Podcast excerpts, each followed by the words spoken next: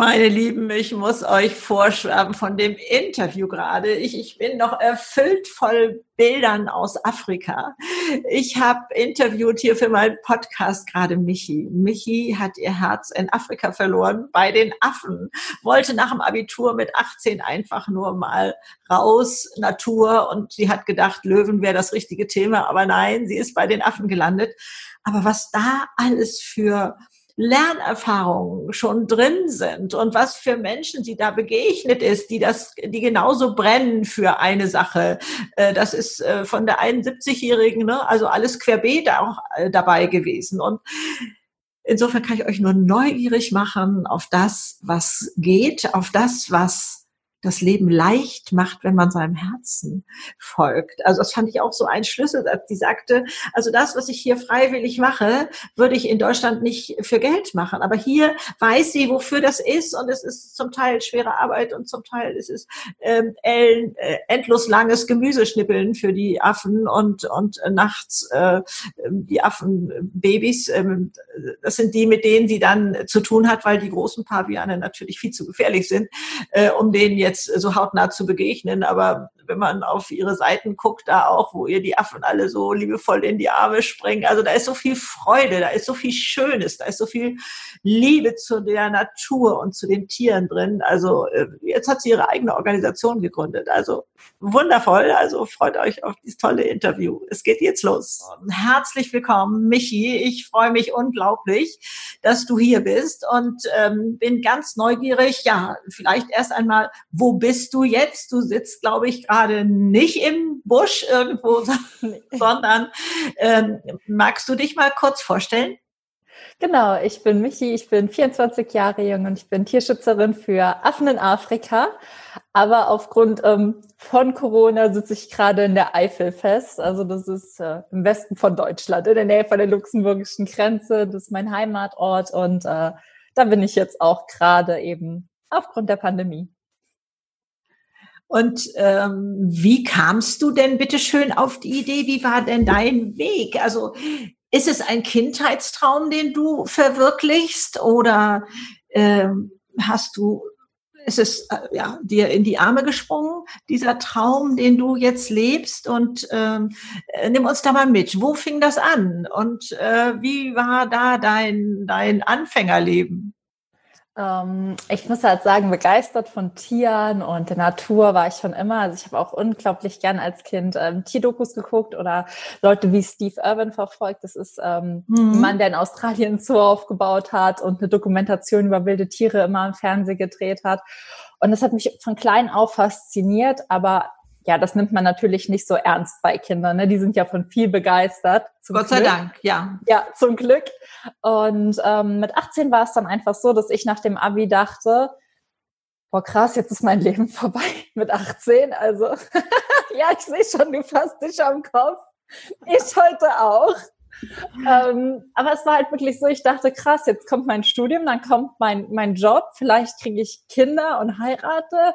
Im besten Fall gehe ich dann mit 65 in Rente und dann, ja, Punkt. Und dann dachte ich, boah, nee, das kann nicht mein Leben sein. Ich muss noch ein Abenteuer erleben, bevor es vorbei ist.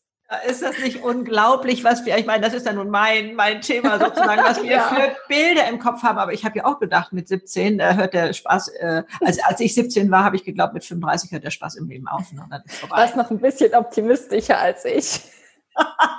du hast also schon mit 24 äh, gedacht, das ist das Ende der Fahnenstange. Okay, wunderbar, verzeih. und ähm, ja, so bin ich dann wirklich darauf gekommen, dass man im Ausland mit Tieren arbeiten kann. Ich habe dann gegoogelt, ähm, Afrika Arbeit, Afrika Work and Travel, weil Afrika hat mich wirklich super fasziniert von klein okay. auf.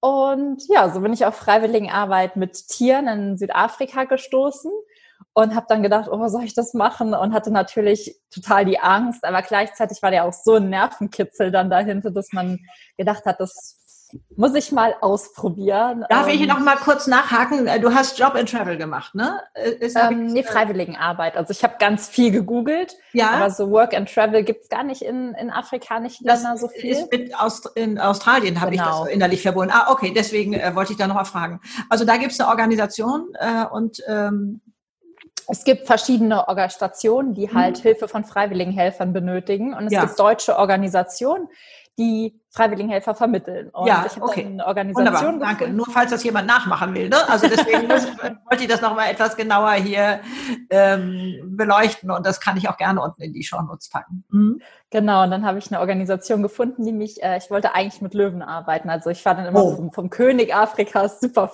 äh, super begeistert. Ja, ja. Und ähm, es war dann so, dass ich tatsächlich in, in eine Löwenfarm gekommen bin und dachte halt schon, ja, mein Traum wird wahr und tatsächlich bin ich erstmal in einem absoluten Albtraum gelandet. Oh. Und so Wieso? Was war daran denn albtraummäßig? Ähm, leider hat sich einfach herausgestellt, dass Südafrika oder in vielen afrikanischen Ländern ähm, Tierschutz in Anführungszeichen nicht gleich Tierschutz ist. Das heißt, ich bin ähm, in ein Projekt vermittelt worden, was die Tiere nicht aufzieht und auswildert oder schützt, sondern was die Tiere züchtet und an die Jagd verkauft oder an Zoos verkauft oder an Zirkus verkauft oder für wen auch immer, der das meiste für diese Tiere bezahlt. Und ich weiß oh noch, Gott. ich war dann ja, ja. 18 am anderen Ende der Welt alleine in einem Projekt, hatte irgendwie, ich weiß noch, ich saß dann damals da ähm, und hat dann zu einer Freundin gesagt, entweder ich kaufe mir ein Auto oder ich fliege nach Afrika, was soll ich machen? Und hatte wirklich mein ganzes gespartes Geld dafür ja. investiert, saß da in einem Projekt und dachte, kann ich Ich, ich wäre in der Hölle gelandet. Also wirklich so, oh dann habe ich mir gedacht, dann will ich ein Abenteuer erleben, da wäre ich doch besser daheim geblieben, hätte studiert und wäre mit ja. 65 in Rente und hätte alles so normal gemacht. Aber irgendwie war in mir damals eine Stimme, die gesagt hat, boah, Michi, du kannst das jetzt nicht so du kannst das jetzt nicht so abhaken und zurückgehen, da kommt noch was. Und Konntest du dich nicht an diese Organisation wenden und sagen, hey, stopp. Also erstmal frage ich mich gerade hier an meinem Schreibtisch, wieso wird sowas überhaupt unterstützt? Ja, also wieso ist das unterstützenswert? Äh, und ähm, haben die dir da helfen können? Wie bist du dann da rausgekommen?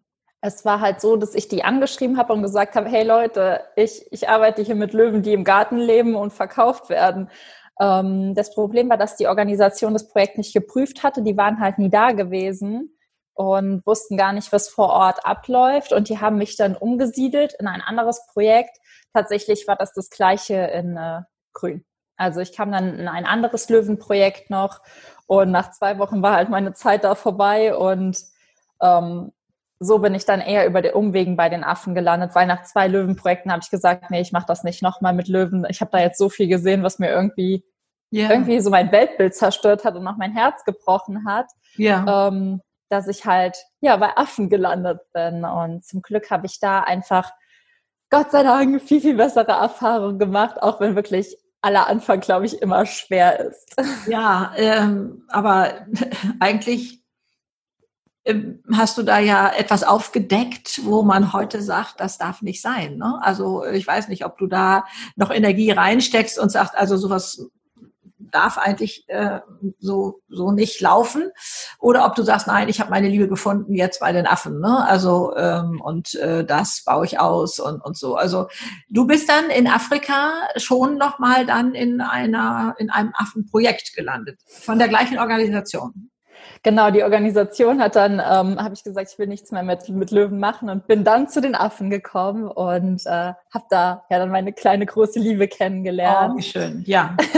Gott sei Dank. Denn ich habe dann damals, äh, bin ich da angekommen und ich weiß noch, ich bin mit so einem Buschflugzeug äh, auf so einer Piste gelandet, wirklich so eine, wie so eine, dass die geteert war, war halt alles. Und ich weiß noch, ich habe da gesessen und habe gedacht, entweder wir stürzen gerade langsam ab oder wir landen wirklich. Aber es war auch kein, kein Flughafengebäude oder so da. Ist mal ausgestiegen, hat den Koffer dann aus, aus dem Frachtraum geholt und ist los. Und dann bin ich in dieses Affenprojekt gekommen und das war wirklich super abgelegen. Also so im Busch, man ist so von der Straße in so eine Schotterpiste abgebogen und hat vor Ort wirklich nur in, in Lehmhütten gelebt. Wir hatten keine Fenster, Außenduschen, Außentoiletten. Und ich kam da an, ich hatte erstmal den, den Kulturschock meines Lebens. Ne? Man ist ja als westliches Kind oder als europäisches Kind, da hat ja fast jeder schon eigentlich sein eigenes Zimmer und ähm, hat so viel Technologie, kriegt so viel von den Eltern geschenkt und auch gegeben, was man alles gar nicht wertschätzt. wenn man dann da mit seinem Koffer ankommt, mit zehn Menschen in einer Hütte lebt, ähm, du den Koffer unter das Bett schieben musst und draußen auf Klo gehst und duschst und froh sein kannst, wenn die Klospülung funktioniert, dann weiß man auf einmal die Dinge, die man wirklich hier hat, ganz anders zu schätzen. Und ja, es ist tatsächlich auf dem Gebiet sozusagen rückwärts geschaut ein Glücklichmacher. Ne? Ja, auf jeden Fall. Ja, also eigentlich müsste das ein Pflichtprogramm für uns alle werden, weil ja. wir so viel so selbstverständlich nehmen. Ne? Ja, ja, auf jeden Fall. Lernerfahrung, aber ich glaube, das ganze Leben besteht aus Lernerfahrungen. Ne? Also äh, da äh, und dass Dankbarkeit etwas ist, was uns unglaublich glücklich macht. Ne? Ja. Auf und das Fall. waren ähm, alles, diese zehn, die dort waren, waren das alles Menschen wie du, die sagten, wir wollen hier jetzt freiwillig mal ähm, ein Jahr oder so ähm, uns uns gönnen und äh, vielleicht auch reinbringen in ein Herzensprojekt? Oder waren das auch äh, Leute aus Afrika, die dort leben? Oder mit wem hast du da zusammengelebt? Ähm, gearbeitet vor Ort haben wir halt tatsächlich mit, wo sowohl Afrikanern, also das heißt Leute, die da fest arbeiten, als auch freiwilligen Helfern. Also es war eine, ist eine Mischung aus Leuten, die wirklich aus, aus England, Holland, Deutschland, den USA, Spanien, also schon halt eher westliche Länder kommen, die halt auch ja. das Geld haben, nach da runter zu fliegen und in ja. ihrer Freizeit halt da zu arbeiten. Aber auch mit den afrikanischen Arbeitern haben wir einfach zusammengearbeitet vor Ort und ja, so das Projekt am Laufen gehalten. Also ich glaube, die Mischung ähm, ist zauberhaft. Also einmal ja. die Menschen, die genauso brennen wie du, die genauso auf der Suche sind, was ja. macht es aus in meinem Leben. Ich denke mal, es waren alles junge Menschen, äh, mit die, die so unterwegs waren wie du aus den unterschiedlichen Ländern. Oder hast du gar nicht mal. Nein? Oh, Nein. Ach, wie ähm, spannend. Ja, wie schön. Das ist ganz lustig. Ähm, genau in diesem Projekt ist mir die älteste Freiwilligenhelferin begegnet, die ich je getroffen habe. Und sie war 71. Halleluja. Ja, wie toll ist das denn wohl wieder? Ja. Die hat mir dann auch so ein bisschen, ich weiß noch, ich hatte dann damals mit ihr ähm, auch darüber gesprochen, also man unterhält sich ja, man ist ja wirklich nur in diesem Camp, hat dann mit ihr gesprochen, warum ich nach ähm, Südafrika bin. Und dann hat sie gesagt, oh, früher habe ich auch so gedacht. Und sie hat dann erzählt, dass ihr Mann vor sechs Jahren verstorben ist und sie dann erst in so ein Loch gefallen ist. Und dann mit 66 hat sie sich gesagt, also ich kann jetzt die nächsten zehn Jahre trauern oder ich mache was draus. Ist das nicht toll? Ist das nicht toll? Also das ist ja äh, das Signal überhaupt, äh, was wir ja. geben können und, und äh, ja, wundervoll. Mhm. Total, also eine super, sie, sie erinnert mich tatsächlich dann auch immer wieder an dich. Sie kam halt aus Australien und ja, irgendwie so eine Frau, die halt gezeigt hat mir auch, okay, irgendwie ist nichts unmöglich. Ja, und, ja, ja, das ist so toll. Wie schön, dass du das äh, in so jungen Jahren schon so erfahren konntest, ne? erleben konntest. Ja, also nicht nur irgendwo äh, eine Person, sage ich jetzt mal im Internet oder so, sondern dass du die live und vor Ort gesehen hast und gesagt, was bringt die alles ein, ne? an Lebenserfahrung und, und so etwas. Ne? Also das ergänzt sich eben alles. Alles ist kostbar. Wie schön, wie toll. Ach ja, also so eine ganze bunte Altersmischung. Gut, dass ja. ich da gerade nachgefragt habe. Also das ist ja. nee, es ist auf jeden Fall so. Also es ist viel breit gefächerter, als man denkt. Das Schöne ist halt wirklich, dass alle Menschen dann vor Ort sehr weltoffen sind. Ne? Also so, egal wie alt oder wie jung die Menschen sind, es sind alles ganz offene, ganz herzliche Menschen in der Gruppe, ja. mit der man dann zusammenarbeitet. Und in, auf dieser ersten Reise sind mir einfach so viele, ich sage immer Engel oder Wegbegleiter begegnet, die mir einfach ganz viel fürs Leben mitgegeben haben. Eine war zum Beispiel jetzt die Frau Elaine hieß sie, die mir da begegnet ist aus Australien aber halt auch, ähm, wie ich schon mal gesagt habe, meine kleine große Liebe Barney, der ja den Grundstein, sage ich mal, für das gesamte Leben jetzt gelegt hat, was sich um die Affen dreht. Unglaublich, wie, wie toll. Und die Afrikaner, die du da getroffen hast, also einmal könnte man jetzt sagen, ähm, das ist eine Arbeit für die, für die sie Geld bekommen. Mhm. Oder ähm, sind das eigentlich auch alles Menschen, die äh, genauso brennen wie du und gerade nur vor Ort waren und das dann eben da machen? Ähm, nee, das sind schon in ihre Jobs. Also ähm, mhm. Ich glaube auch alle sind nicht immer so froh. Also manche von denen mögen die Affen auch gerne, andere sind da nicht so passioniert mit den Tieren, muss man halt sagen. Ja. Ähm, es ist für die halt tatsächlich einfach ein Job, weil die Arbeit, die wir vor Ort machen, also wir putzen Gehege, wir schneiden Kilo und tonnenweise gefühlt Essen, ja. wir bauen Gehege, ähm, wir ernten Felder. Also es ist wirklich die einfachste Arbeit und all das bei 40 Grad ich habe irgendwann mal gesagt, also hier in Deutschland würde ich das nicht für Geld machen und vor Ort habe ich aber diesen Sinn dahinter, weil ich sehe, es ist für die Tiere, die ich liebe. Ist das nicht? Und dann macht man das einfach. Ist das nicht eine spannende Sache? Ja. Also wenn das Herz dabei ist, dann ist das alles nicht mehr schwer. Ne? Ja, also das, das, ist so eine Kernaussage, glaube ich, eben auch, wie wichtig es ist, das Herzthema zu finden, damit es eben die Leichtigkeit hat. Sonst wird Leben schwer. Sonst ja. wird Leben schwer. Aber ähm, da, ähm, wo, wieso kommen die Affen da überhaupt hin? Wie werden die gefunden? Das sind ja, wenn ich da auf deinen Fotos unterwegs bin, alles irgendwie Babyaffen und ähm, oder oder sind die verunfallt? Äh, ist das auch eine Krankenstation? Magst du da uns noch mal so ein bisschen erzählen? Klar, also wir haben nicht tatsächlich nicht nur Babyaffen, aber wir sind nur mit den kleinsten Affen direkt im Kontakt. Dadurch, dass ich in der Station, wo ich am häufigsten oder die Tierart oder die Primatenart, mit der ich am häufigsten arbeite, sind Paviane. Ja. Und ein erwachsener Pavian, den lässt mal besser mal in Ruhe. Das glaube ich gerne. Das glaube ich gerne. Deswegen Aber wieso arbeite ist der da? Wieso ist genau. der da?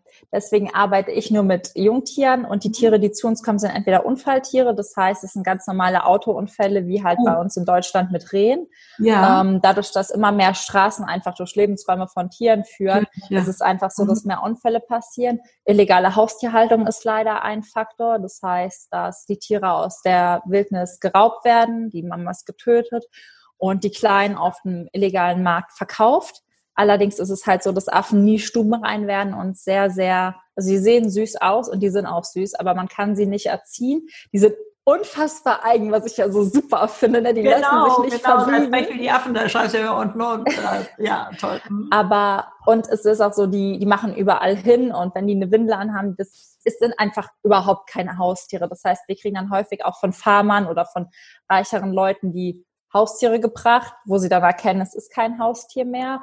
Oder aus Razzien, wo die Tiere halt rausgeholt werden. Was es dann noch gibt, sind schlechte Haltungsbedingungen, Tourismus. Also es gibt eine ganze Palette und was mittlerweile auch öfter anfällt, ist ähm, in und um Kapstadt rum. Es ist einfach so, dass auch früher sehr viele Paviane gewohnt haben und die werden jetzt mehr und mehr aus ihrem Lebensraum vertrieben. Und dann beschließt die Stadt zum Beispiel eine gesamte Truppe, ähm, zu sedieren und irgendwo in ein Reservat zu bringen, dass wir uns darum kümmern, dass die woanders wieder ausgewildert werden. Und Wunderbar. Okay. Es ist Gott sei Dank jetzt so, dass die Lösung so gemacht ist. Früher haben sie die Truppen einfach erschossen nach und nach. Oh und wir sind jetzt froh, dass zumindest da, ähm, wenn die Tierschutzstationen ihren Einsatz zeigen, die Tiere auch sediert werden dürfen und eben in unseren Ausbildungsprozess integriert werden können. Wie viele Affen sind dann da in dieser Station ungefähr? Ähm, boah, das variiert. Also wir haben jetzt gerade ausgewildert eine größere Gruppe. Vorher waren wir, glaube ich, 300. Oh, ähm, es sind einige. Ja. Ähm, dadurch, dass wir in den Stationen halt häufig, also in Südafrika hat man immer Paviane und Meerkatzen häufig, weil das sind die beiden vorherrschenden Primatenarten dort, die auch mhm. am meisten betroffen sind von diesen, von diesen Fällen. Und das sind dann schon einige. Und es ist dann auch schon einiges an Arbeit, wenn man 300 Affen füttern, verpflegen Meine, und umsorgen ja. darf ja, das, äh, also äh, sicherlich von mehr als zehn Menschen. Ne? Also die zehn waren jetzt diese Freiwilligen, glaube ich, gerade, genau. äh, mit denen du zusammen warst. Ne? Und, und dann noch so zehn ähm, Arbeiter, aber es ist. Ja, aber wie wohltun für mich zu wissen, dass da eben auch so viel Bewegung drin ist, dass da ja. so viel entsteht und so viel Gutes gemacht wird. Also ich ähm, finde es immer so schlimm, wenn man so von viel von den Negativseiten dieser Welt sieht ja. und dann aber auch auf Menschen zu stoßen stoßen, die ähm, ja, Arbeit machen, die sie sonst für Geld nicht machen würden. Darf ich das Beispiel nochmal benutzen, weil ich das so ja. typisch finde. Wenn Leben sich schwer anfühlt, dann ist es meistens nicht der richtige Weg. Also sage ich jetzt mal so ein bisschen aus der Ferne. Es, ja. Wenn es die Leichtigkeit hat, dann sind es Herzensthemen, dann macht man alles mögliche, ja. spielt die Zeit keine Rolle und, und ähm, ob dreckig, ob schwer, ob, ob Muskelkraft oder wie auch immer, oder dass man auch manchmal ja. vielleicht ein bisschen Angst überwinden muss, weil man in der Dunkelheit was macht, wie auch immer. Also ähm, es geht alles, wenn, wenn das Herz dabei ist. Das finde ich also ja. eine ganz wichtige Aussage. Wie lange waren denn die anderen da? Ich weiß jetzt gar, auch gar nicht, wie lange du da warst. Das interessiert mich natürlich auch. Aber ähm, wenn man dahin möchte, wie lange sollte man mindestens da sein? Ähm, man kann tatsächlich mit, also so ab zwei Wochen mithelfen. Ja. Es geht halt, wird halt mittlerweile versucht, zugänglich zu machen für Leute, die auch nur kurzzeitig helfen ja. sollen. Man muss sich halt einfach bewusst sein, dass man dann wirklich vor Ort die einfachsten Aufgaben erledigt, weil man ja in zwei klar. Wochen auch nicht so tief in die Arbeit mit den Tieren eingearbeitet werden kann. Man kann aber, also es gibt Leute, die bleiben da drei Monate, ein Jahr, je nachdem. Äh, die Beweggründe spielen immer eine große Rolle. Also ich habe schon sehr viele Frauen getroffen, die da einfach mal ein Jahr nach ihrer Trennung von, von zum Beispiel ihrem Partner waren oder gesagt ja. haben, ich muss aus dem Job raus oder Leute nach dem Abi, die vielleicht acht Wochen da waren. Also ja. ähm, zeitlich kommt das immer darauf an, ob man ein Visum bekommt und wie viel Zeit und auch ähm, Geld man halt selbst zur Verfügung hat. Äh, bekommt man Kost und Logis frei dort eigentlich dann vor Ort? Nein. Man zahlt also, dafür auch? Genau, man kommt für sein Essen und seine Unterkunft auf, einfach weil die Stationen halt ehrenamtlich sind. Die werden nicht unterstützt, die haben keine Einnahmen und. Die leben äh, von Spenden oder wie machen die das? Spenden und halt dadurch, dass die Helfer, die vor Ort sind, eine Pauschale zahlen, muss man halt einfach ehrlich sein. Die Pauschale ist für das eigene Essen und die eigene Unterkunft, aber ein Teil davon wird auch für das Essen von den Tieren und die Instandhaltung der Farm genutzt. Und wenn man vor Ort ist und sieht, wie viel die Affen und die Tiere brauchen, ähm, dann hat man dazu eine andere Einstellung. Zuerst dachte ich immer, boah, krass, ich soll dafür noch zahlen und heute bin ich ganz glücklich und dankbar und sehe das auch anders, dass ich die Leute einfach auf allen Ebenen unterstützen darf. Und Wundervoll. Magst du mal eine Summe nennen oder sagst du, das ist hier nicht passend, also gerne dann auch nicht? Ähm, das was man äh, zahlt im Monat zum Beispiel oder zahlt man auch einen Einstand, eine Einstandsgebühr oder so etwas? Also ich könnte mir vorstellen, dass ja ganz viele neugierig werden und sagen, boah, das möchte ich auch mal, Affenaufzuchtstation oder Rettungsstation oder wie wir sie nennen, ja. da mal mitmachen. Ähm, was ist alles nötig, um das äh, zu machen, machen zu dürfen? Ähm, die Kosten variieren ein bisschen. Also es kommt nochmal drauf an, wie man vor Ort lebt. Wenn man wirklich in so einer Buschhütte lebt und man hat halt sehr einfaches Leben, sage ich mal, dann kommt so mit 250 bis 300 Euro die Woche hin. Ja. Das heißt, man wird voll verpflegt, man wird, kriegt dreimal am Tag Essen, Trinken, Unterkunft und alles gestellt. Ähm, wenn man natürlich wirklich, also es gibt tatsächlich auch Stationen, die bieten auch für Ältere oder für ja. Paare, die zum Beispiel lieber zu zweit nur schlafen, ein bisschen höherwertige Zimmer an, dann wird das auch teurer. Aber ja. man sollte so mit 300 oder 400 Euro in der Woche rechnen.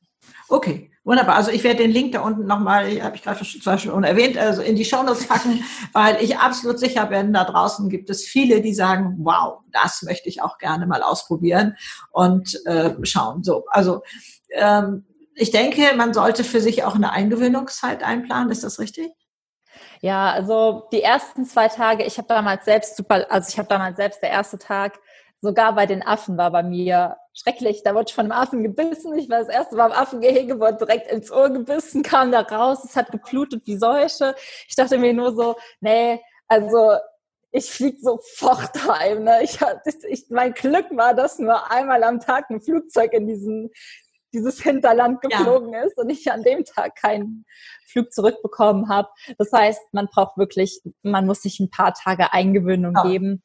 Aber wenn man dann in Kontakt mit den Tieren kommt und wenn man dann einfach sieht, was man bewirkt und bewirken kann. Ja, genau. Und da möchte ich natürlich jetzt die Geschichte, jetzt fängt sie ja eigentlich erst an. Deine Liebe, deine, das andere war ja eigentlich nur so das Organisatorische. jetzt kommt das Herz, äh, was da alles passiert ist. Also, du hast gemerkt, dass du mit denen korrespondieren kannst, sage ich mal, dass du ja eine, ja. ja, dass die eine Sprache haben, Körpersprache und du eine Körpersprache oder wie auch immer. Also, mach du mal. Also äh, ich bin nur neugierig, was da alles Schönes entsteht. Ähm, oh, es ist so meine absolute Liebesgeschichte. Es war mein, mein erster Morgen. Also es war dann, nachdem ich kam an, wurde von einem kleinen Affen gebissen und dachte mir nur so, nee, morgen fliege ich nach Hause. Und es war dann mein erster richtiger Arbeitsmorgen in der Station. Wir sind dann ähm, hochgelaufen und wir hatten damals zwei Nachtbabys. Das sind Babys, die noch rund um die Uhr betreut werden müssen, weil sie halt so jung sind, dass sie halt auch noch nachts gefüttert werden müssen. Ja. Und, ähm, eines dieser Nachtbabys war Barney und ähm, es war mein erster Morgen. Barney kam aus seiner Nachtbox raus und er war wirklich ultra klein. Also irgendwie hat so auf die Hand gepasst oh. und ganz schwarz und kam da quietschend aus dieser Box und war am Schreien. Und ich stand eigentlich abseits, weil ich hatte schon abgeschlossen innerlich. Ich dachte mir nur so, nee, ich habe es jetzt probiert. Ich war in drei Stationen, die waren alle grausam. Ich fliege jetzt heim. Und Barney hat aber gedacht, nee, nee, also die lasse ich nicht mehr gehen. Und er hat das mich dann damals angeguckt und so ganz große schwarze Augen hatte er. Und dann ist er mir in die Arme gesprungen. Und ich dachte zuerst, oh je, ne, nee, nee, danke ich kann nicht mehr. Und er hat aber nicht losgelassen und sich immer wieder festgekrallt und halt nicht aufgehört zu jammern. Und irgendwann sagte die, die Helferin, die mich eigentlich einarbeiten sollte an dem Morgen, weißt du was, dann geh doch raus und fütter ihn einfach. Ne? Dann nimm mir doch mal ein Herz und mach's jetzt. Weil ich hatte mich so, so schon abgeschottet, dass ich das eigentlich nicht mehr wahrgenommen habe, was da gerade passiert. Und in dem Moment, als ich dann auch ruhig wurde und gesagt habe, ja, okay, ich mach das, ich schaffe das, ich nehme mir jetzt ein Herz und mache meins auch wieder auf. Weiß ich noch, bin ich ähm, raus mit Barney gegangen, habe ich ihn zum ersten Mal gefüttert und dann lag er so in meinem Arm und aus diesem kleinen Schreihals wird dieser kleine oh. friedliche Engel und oh, wie schön. er ist in meinem Arm eingeschlafen und man muss einfach wissen, ich, ich kriege dieses Bild halt nie wieder aus meinem Kopf. Ja, Gott sei Dank, ähm, Gott sei Dank, Halleluja. Ähm, Affen oder Paviane haben herzförmige Nasenlöcher das sieht man halt nur, wenn die im Arm liegen und die Nase nach oben schaut, weil man dann die Form der Nasenlöcher erkennt. Und dann lag einfach dieser kleine schwarze Affe in meinem Arm, hat ganz friedlich geschlafen, die Augen sind zugefallen und dann so einfach nur noch diese herzförmigen Nasenlöcher, die immer größer und kleiner wurden. Und da war ich verliebt. Da war es, oh, keine Ahnung, was vorbei. Also, Gott sei Dank. Gott sei Dank. Ja, wie schön. genau. Wunderbar. Wunderbar. Und jetzt, ähm, ja, ist der Tag, ist jeder Tag anders vor Ort oder ähm, äh, wird es dann, äh, ja, ein Rhythmus wird es sicherlich ergeben, aber ähm, ich sag mal, Affenbabys sind vielleicht den, den Menschenbabys äh, schon sehr ähnlich. Also da ist ja noch nicht viel mit Rhythmus, sondern die geben den Rhythmus vor und man hat da zu sprengen.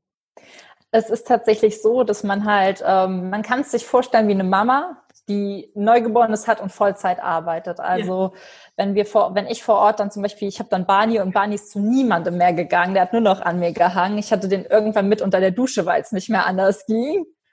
Ähm, und du hast dann halt wirklich den Affen bei dir. Also hast dann so eine kleine Trage oder irgendwann halten die sich auch fest oder je nachdem, was du machst, schlafen die auf deinem Rücken. Du hast sie halt rund um die Uhr bei dir, versuchst die halt schon an Rhythmus zu gewöhnen. Das heißt, du bietest den immer zur gleichen Zeit das Fläschchen an.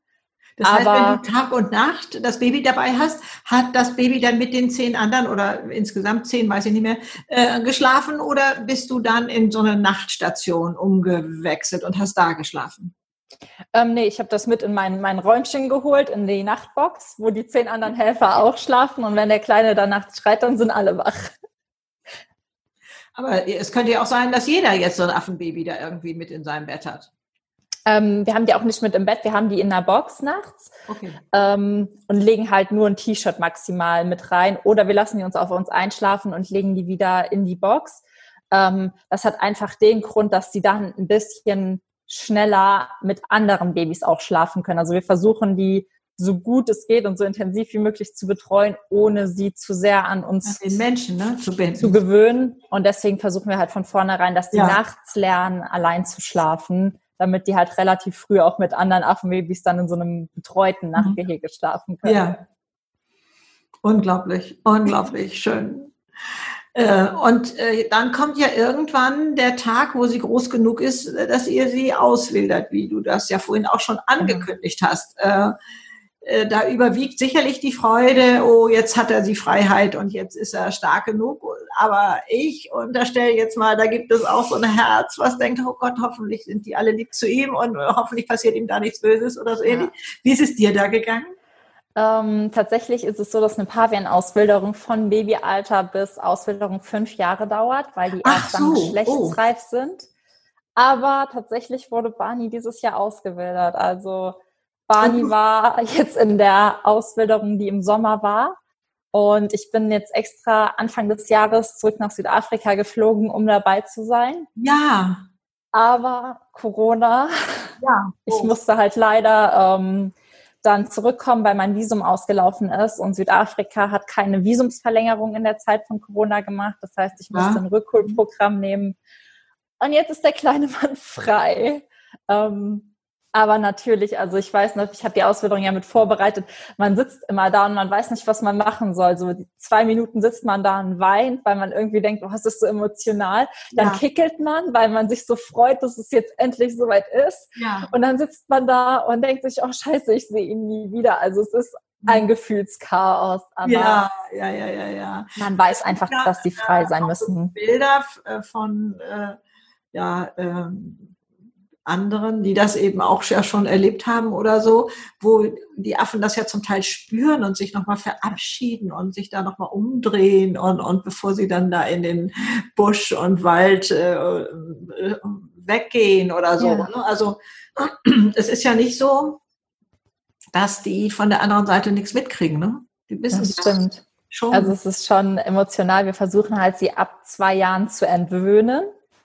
Aber ähm, was ein Affe nicht vergisst, ist dein Geruch. Also es ist auch so bei allen anderen Jungtieren, die ich aufgezogen habe, wenn ich nach einem Jahr oder so wiederkomme und die sind ja wirklich dann Baby-Baby. Ja. Das heißt, das, woran sich die Kleinen erinnern, ist immer mein Geruch. Wenn ich nach einem Jahr wiederkomme, schauen die mich manchmal so skeptisch an, so nach dem Motto, bist du es, bist du es nicht? Und dann kommen sie und wenn sie an einem riechen, dann nehmen sie einen in den Arm. Aber der Geruch ist das, was sich halt wirklich für die super einprägt. Ja, ja. Was hast du alles von denen gelernt? Oh Gott, eine ganze Menge. Tatsächlich ähm, ist eine Sache, die ich von meinen Affen wiedergelernt habe, einfach meinen mein Lebensmut zu finden, wie ich halt von am Anfang gesagt habe. Es ist, dass ich so ein bisschen nicht hoffnungslos war, aber ich war auch nicht so optimistisch dem Leben gegenüber und dachte halt einfach 0815 ist okay, das macht jeder.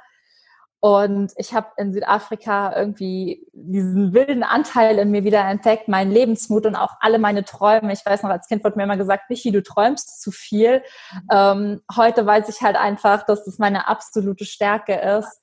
Und dieser Lebensmut, den will ich den halt einfach zurückgeben, weil das jetzt mein ganzes Leben prägt und mich zu all meinen verrückten Ideen motiviert und antreibt und mir halt auch immer sagt, ich kann alles probieren und wenn es der falsche Weg war, dann gehe ich halt nochmal in die andere Richtung. Also es, ja. die Angst ist weg, der Lebensmut ist da und irgendwie auch die Freude und die Neugier, Dinge auszuprobieren. Und das trägt, das ist das, was wir brauchen. Das sagt die Hirnforschung sogar. Ne? Ja. Also äh, ich habe jetzt noch so ein, so ein ähm, Zwischending. Ne? Also irgendwann bist du zurückgekommen? Also wie lange war da dein erster Aufenthalt, der mit zweimal Löwen falsch und dann Affen richtig und dann vielleicht ähm, nach einem Tag doch nach Hause? Ja, ähm, ich sollte dann noch zwei Wochen in der Affenstation bleiben und bin dann auch nach Kapstadt zum, nee, also ich habe dann noch drei Tage Kapstadt am Ende als Abschlussurlaub gemacht. So, ich wollte ja noch was sehen.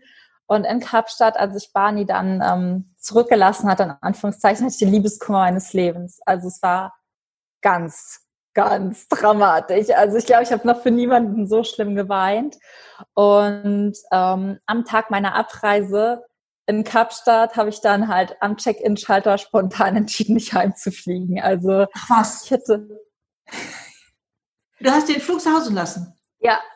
Ähm, ich weiß noch, ich stand heulend in dieser, in dieser Schlange am Check-in-Schalter und ich wusste halt, wenn ich jetzt zurückgehe, A, ich werde nicht wiederkommen. Also ich war mir sicher, wenn ich jetzt zurückgehe, dann werde ich das Leben so leben, wie ich es mir bisher vorgestellt habe.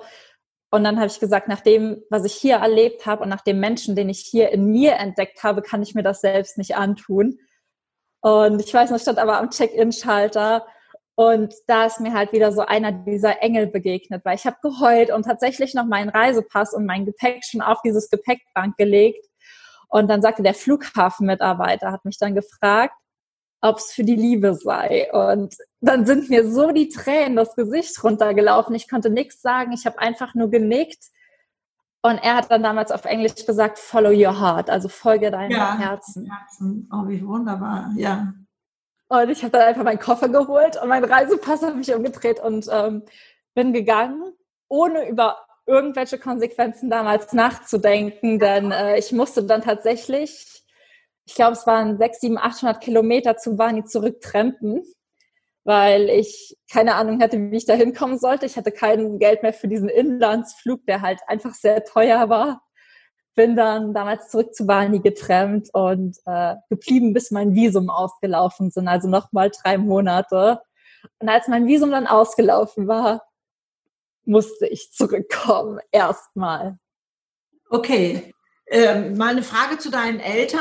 Ähm, wie haben die dich da begleitet oder auch hinziehen lassen? Haben die gesagt, oh Mädchen, muss das sein? Äh, oder äh, haben die gesagt, das Beste, was du tun kannst? Ähm, meine Eltern sind so Pauschalreiseurlauber für England und Spanien. Die, als ich schon gesagt habe, ich will nach Afrika gehen, ich glaube, meine Mama hat keine einzige Nacht in diesen sechs Wochen geschlafen. Oh mein Gott. Und ähm, hatte hat halt einfach eine Vorstellung davon, dass das alles super gefährlich ist und dass ich vermutlich von 100 Schlangen gebissen werde und mit AIDS zurückkomme. Also wirklich die absolute Horrorvorstellung hatte meine Mama. Und ich glaube, ich habe ihr so das Mama-Herz in dem Moment tatsächlich damit erstmal gebrochen. Das hat sie mir auch genauso kommuniziert, dass sie hat gesagt hat, Michi, ich habe jetzt sechs Wochen lang gebetet, dass du dein Schicksal nicht rausforderst. Jetzt kannst du nicht da bleiben. Und also es war ganz, ganz schwierig für meine Eltern, mit dieser Entscheidung klarzukommen. Aber ich glaube, weil, wir können auch unglaublich viel daraus lernen, oder? Genau. Aber. Freigesetzt letztendlich. Ja, also es war halt auch wichtig, dadurch, dass ich in dem Moment gesagt habe, Mama und Papa, ich habe euch lieb, aber ich lebe nach meinen Entscheidungen, nach meinen Erwartungen und wir haben einfach ein ganz unterschiedliches Lebensmodell, hat das auch so viel aufgelöst zwischen uns, auch einfach Bänder durchgeschnitten, die jetzt einfach schon mal längst überfällig war, die zu kappen. Und ja. äh, das war schwierig und das war für uns auch ein langer Prozess, ähm, bis meine Eltern das auch irgendwie akzeptieren konnten, aber die sind da wie ich reingewachsen. Also ich hatte mich ja von einem auf dem anderen Tag irgendwie neu kennengelernt und ich musste meinen Eltern die Zeit geben, dieses neue Mädchen, dieses zurückgewonnene Mädchen ja. auch erst kennenzulernen. Ja. Und Aber wenn Zeit. einer verändert in dieser Konstellation, ne, ja. dann ähm, sind neue Chancen da, sich zu ja. Ne? und auch sich selber neu wieder äh, zu finden. Also abgesehen genau. davon, dass Eltern sowieso immer von ihren Kindern lernen, denke ich mal. Das war meine größte Lernerfahrung. Ja. Also es waren meine besten Lehrmeister und äh, so ist das ja eigentlich für deine Eltern ein Geschenk. Ne? Aber genau. da muss man erstmal hinkommen, das zu verstehen und diese Freiheit eben auch zu geben und in sich selber vielleicht dann auch zu suchen. Ne? Hm, toll, aber ja, erzähl mal weiter. Also die äh, haben also äh, Stoßgebete zum Himmel geschickt und haben gesagt, also lieber Gott, halt da schütze die Hand drüber, das wird sonst nichts. Ne? Also ja, und ja, ich denke, man muss da halt auch sein, sein ähm, Eltern den Raum geben oder auch allen anderen Menschen in meinem Umfeld. Also es hatte niemand verstanden. Ich habe dann wirklich auch von einem auf den anderen Tag meinen Studienplatz sausen lassen, äh, meinen Job gekündigt, meinen Partner verlassen. Es ging äh, alles in Kapstadt am Flughafen passiert. Also es war für mich wie so ein Befreiungsschlag, aber genau das habe ich halt einfach da gebraucht, um mir den Raum zu geben, dieser Mensch zu sein. Und ich kann da einfach nur, damals habe ich es nicht verstanden, heute sehe ich es anders. Jedem Menschen raten, vor allem den Menschen oder die, da man liebt, seinen Eltern, auch die Zeit zu geben, diesen Menschen kennenzulernen. Also im ersten Moment habe ich damals dann gedacht, warum unterstützen die das nicht? Warum verstehen die das nicht? Aber es gibt so eine ganz lustige Geschichte von so einem, so einem Elch im Wohnzimmer, ähm, der da einfach, einfach steht wie so ein Problem und den alle erstmal kennenlernen müssen. Ich sage immer zu meinen Eltern, ich weiß, ich habe euch einen Affen ins Wohnzimmer gesetzt und wir mussten uns alle erstmal dran gewöhnen und ja. einfach dir selbst und anderen die Zeit geben. Hast du noch Geschwister? Ja. Älter, jünger? Äh, ich habe noch eine ältere Schwester, die ist aber auch so von ihren Werten und von ihrer Lebensweise wie meine Eltern. Also mhm. so Pauschalreisen und die ist auch glücklich mit, mit dem Leben. Die hat halt Familienwerte, andere macht nicht so gerne Abenteuerreisen. Ähm, wie ich meine denke, Eltern eben. Und ja, ich bin genau. damit aber also auch glücklich und zufrieden. Und ich bin so ein bisschen aus dem Raster gerutscht. Ja, aber ich glaube, sich selbst nicht als eigenen Maßstab für die Welt ja. zu sehen, ist so wichtig. Ne? Also. Ähm, die Toleranz, die man vom anderen möchte, eben auch den anderen entgegenbringen und zu akzeptieren, das ist deren Art, glücklich zu sein. Ja. Nicht aus einer, also jedenfalls ich musste das äh, öfter lernen, dass ich nicht glaubte, ja. mein Weg sei der bessere und ich an überheblich dazu gucken und dachte, nee, das äh, gehört auch nicht zu meinem Lebensmodell, überheblich zu werden ja. oder so, sondern einfach die Andersartigkeit zu akzeptieren. Auch wenn ich nicht verstehen kann, dass man auf dem Wege glücklich werden kann. Ne? Also ja. so meine Definition von Glück. Aber das geht den anderen genauso. Die können auch ja. nicht begreifen, was ich da mache oder so. Ne? Und das so gegenseitig zu sehen. Und ähm, das ist ja, so wichtig. Wie schön, dass du das hast aufbrechen können. So, jetzt bist du zurückgekommen. Und dann dann ähm, war es halt wirklich erstmal dieser Gewöhnungsprozess über eineinhalb Jahre. Ich bin für mich, war die Zeit schwierig danach, weil ich mich neu definiert habe, ich das mit meinen Eltern irgendwie alles mal unter ein Dach und Fach bringen musste. Ja. Und ähm, habe dann irgendwie, glaube ich, für mich innerlich nochmal so Rückschritte gemacht. So vielleicht passe ich ja doch in das Schema rein. Man tritt ja nicht so gerne raus und okay, musste dann einfach. Herdentier? Genau, also man wird, wenn man dann nochmal zurück zur Herde kommt, auch gerne nochmal zum Herdentier. Und es hat dann einfach ähm, zwar ein Jahr gedauert, bis ich zurück bin, aber als ich das zweite zurück Mal dann da war. Heißt das, ne? Zwei Jahre zurück nach Afrika heißt das gerade? Ähm, nee, ich war dreieinhalb Monate vor Ort, ja. war ein Jahr wieder zu Hause und habe Vollzeit gearbeitet, um Geld zu verdienen und bin dann zurück. Okay. Und als ich dann zurück war, habe ich gesagt, okay, ich muss irgendwas machen ich musste es in mein Leben auch in Deutschland integrieren und so hat das dann nach und nach angefangen. Zuerst habe ich einen Blog geschrieben und einen, Social Media Account und dann habe ich eine, eine Webseite erstellt, einen Podcast gemacht und bin jetzt irgendwann bei meiner eigenen Tierschutzorganisation gelandet. Ja, und, so und das halt wollen wir ja auch nochmal, ne? mit 24 eine eigene Tierschutzorganisation zu gründen. Äh, was machst du, was kannst du erreichen? Also in meinem Kopf ist es im Moment so, du musst irgendwo Geld verdienen, um ja. dann das machen zu können, was dein Herzensprojekt ist. Ist das richtig? Ja. Genau, so läuft es noch im Moment. Also ich studiere Umweltethik. Ja. Ähm, und habe Nebenjobs und in meinen in meinem Urlaub und in meinen Semesterferien reise ich immer wieder zurück. Und das Geld, was ich halt einfach verdiene, also ich könnte es für nichts Schöneres als die Affen ausgeben, sagen wir es einfach mal so. Aber mit der Organisation habe ich halt einfach gesagt, ich möchte lernen, Vollzeit von dem zu leben, was ich tue, einfach weil Geld einem auch Möglichkeiten bringt, das, was man machen will, viel mehr zu fördern und viel mehr voranzubringen. Und Jahr ist es dann einfach so gewesen, dass dieser Wunsch, eine Tierschutzorganisation zu gründen, immer größer und größer und größer wurde. Und ich habe einfach überlegt, was ich machen kann und habe einfach an dieses Mädchen gedacht, was ich war, als ich zum ersten Mal nach Afrika gereist bin und mit einer Organisation bin, die meine Projekte nicht geprüft hatte. Ja, richtig. Und dann habe ich gesagt, ich gründe eine Tierschutzorganisation, die zum einen Station finanziell entlastet, aber auch für Menschen, die helfen wollen, die Projekte vor Ort prüfen. Wunderbar. Das heißt, sie gehen auf deine Webseite und finden da deine Organisation und wissen, dass du da die richtige genau. Verbindung hast, weil du vor Ort warst. Genau. Und das war es halt einfach, eine Brücke zu schaffen, zum einen zwischen den Menschen, die helfen wollen und den Stationen, die Hilfe benötigen und so halt auch die Möglichkeit haben, weil dadurch, dass ich die Projekte prüfe, ist es auch so, dass ich immer eine Art Vermittlungsprovision bekomme, damit halt einfach die Reisen und alles, was wir halt machen, weiter finanziert werden kann. Und das bin ich jetzt am Aufbau. Und durch Corona stockt es gerade ein bisschen, weil ich leider von der Reise zurück musste. Ja, okay. Aber ich habe keine wie Zeit. Können auch Firmen. Also wir haben jetzt gerade von Einzelpersonen gesprochen. Das finde ich ja. ganz gut, die unterstützen können. Aber ich bin absolut sicher, dass es auch für Firmen spannend sein kann, sich da ja. zu engagieren. Äh, was was bietet sich da an? Was kannst du da machen? Was können die Firmen für dich tun?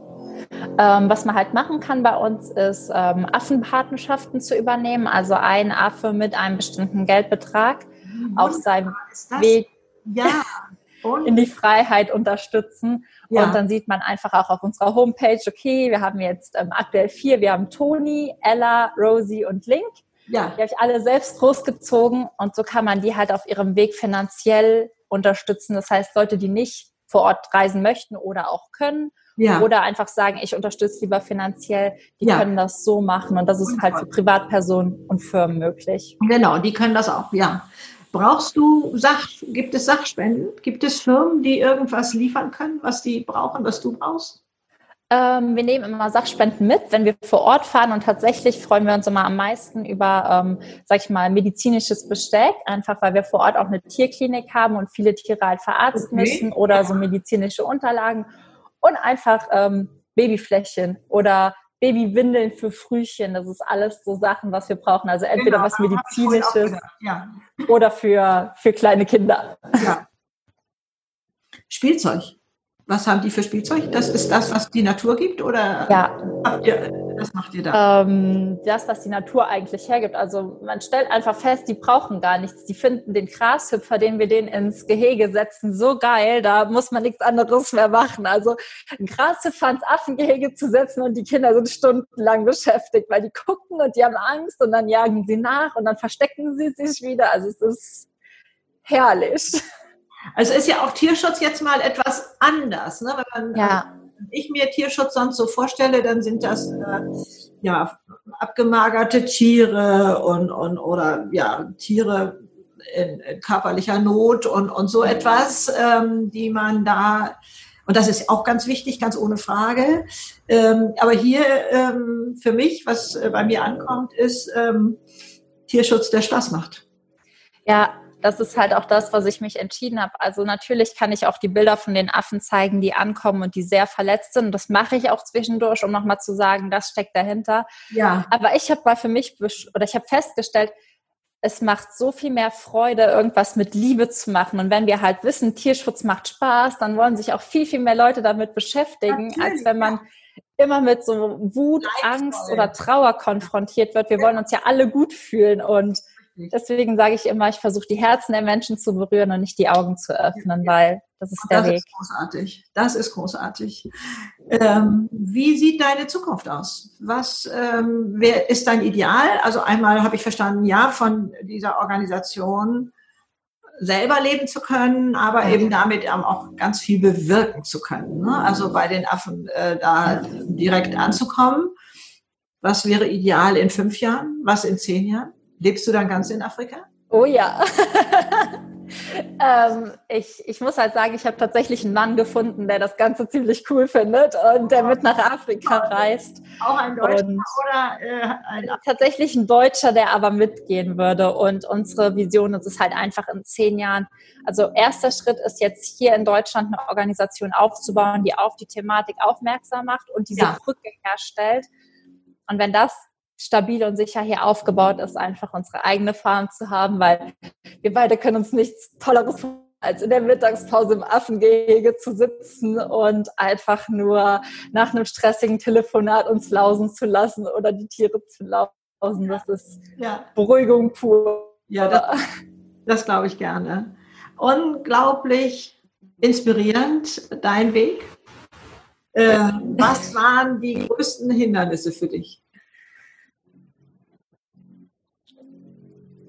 Ich selbst. Mit Mustern im Kopf? Ich mit, was mit war das? Zu lernen, genau.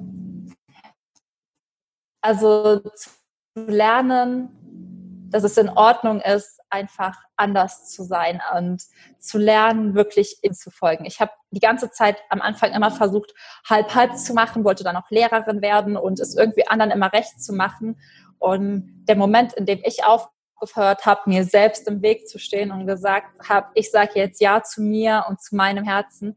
In dem Moment kamen genauso viele Probleme, aber es ist, was du gesagt hast, die waren einfach viel leichter zu überwinden und es hat sogar Spaß gemacht manchmal, wenn man dachte, ah, neues Problem, kriege ich gelöst. Ja, toll. Unglaublich. Was würdest du ähm, jungen Menschen mit 18, wo du ja vor nicht so langer Zeit war es, ist zwar ganz, ganz viel passiert, aber ja. was würdest du denen raten wollen? Was ist da so ein Schlüssel gewesen?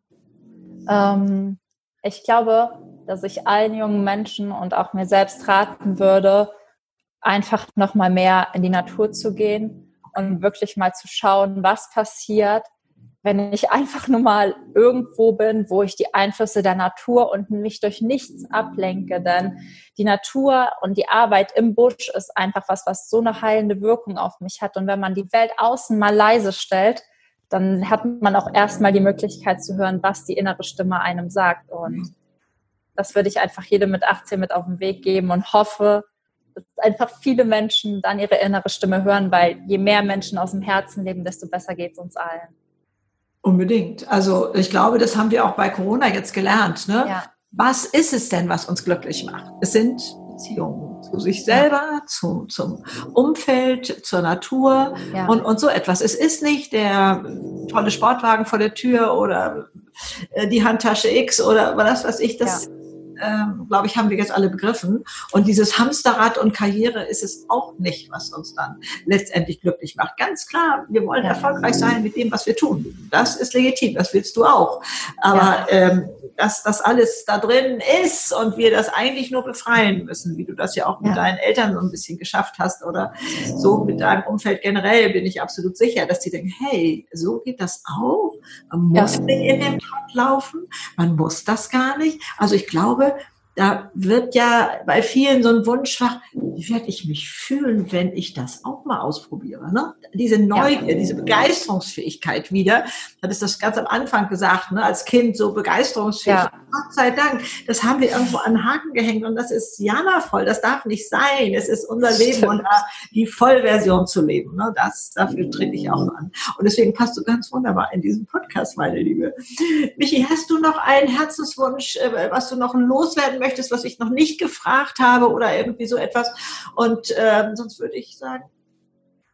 Ich fand das super. Ich bin überglücklich tatsächlich, dass, äh, dass ich dieses Gespräch mit dir führen durfte und danke dir wirklich einfach so sehr und auch für deine Arbeit. Ähm, du bist echt eine Inspiration für mich und ich habe mich gefreut, dass wir zusammengekommen sind. Ja, ich freue mich äh, auch, äh, bin ganz dankbar für deine Zeit und sage jetzt Tschüss und alles Liebe und für dein Projekt. Ich werde natürlich immer weiter ein Auge halten, das ist ja wohl klar.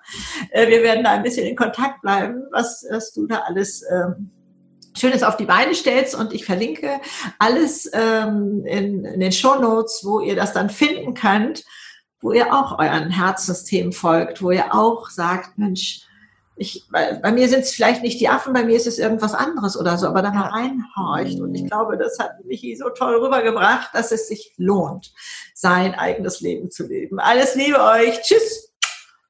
Und dir auch. Tschüss, liebe Michi. Mach's gut. Tschüss, tschüss.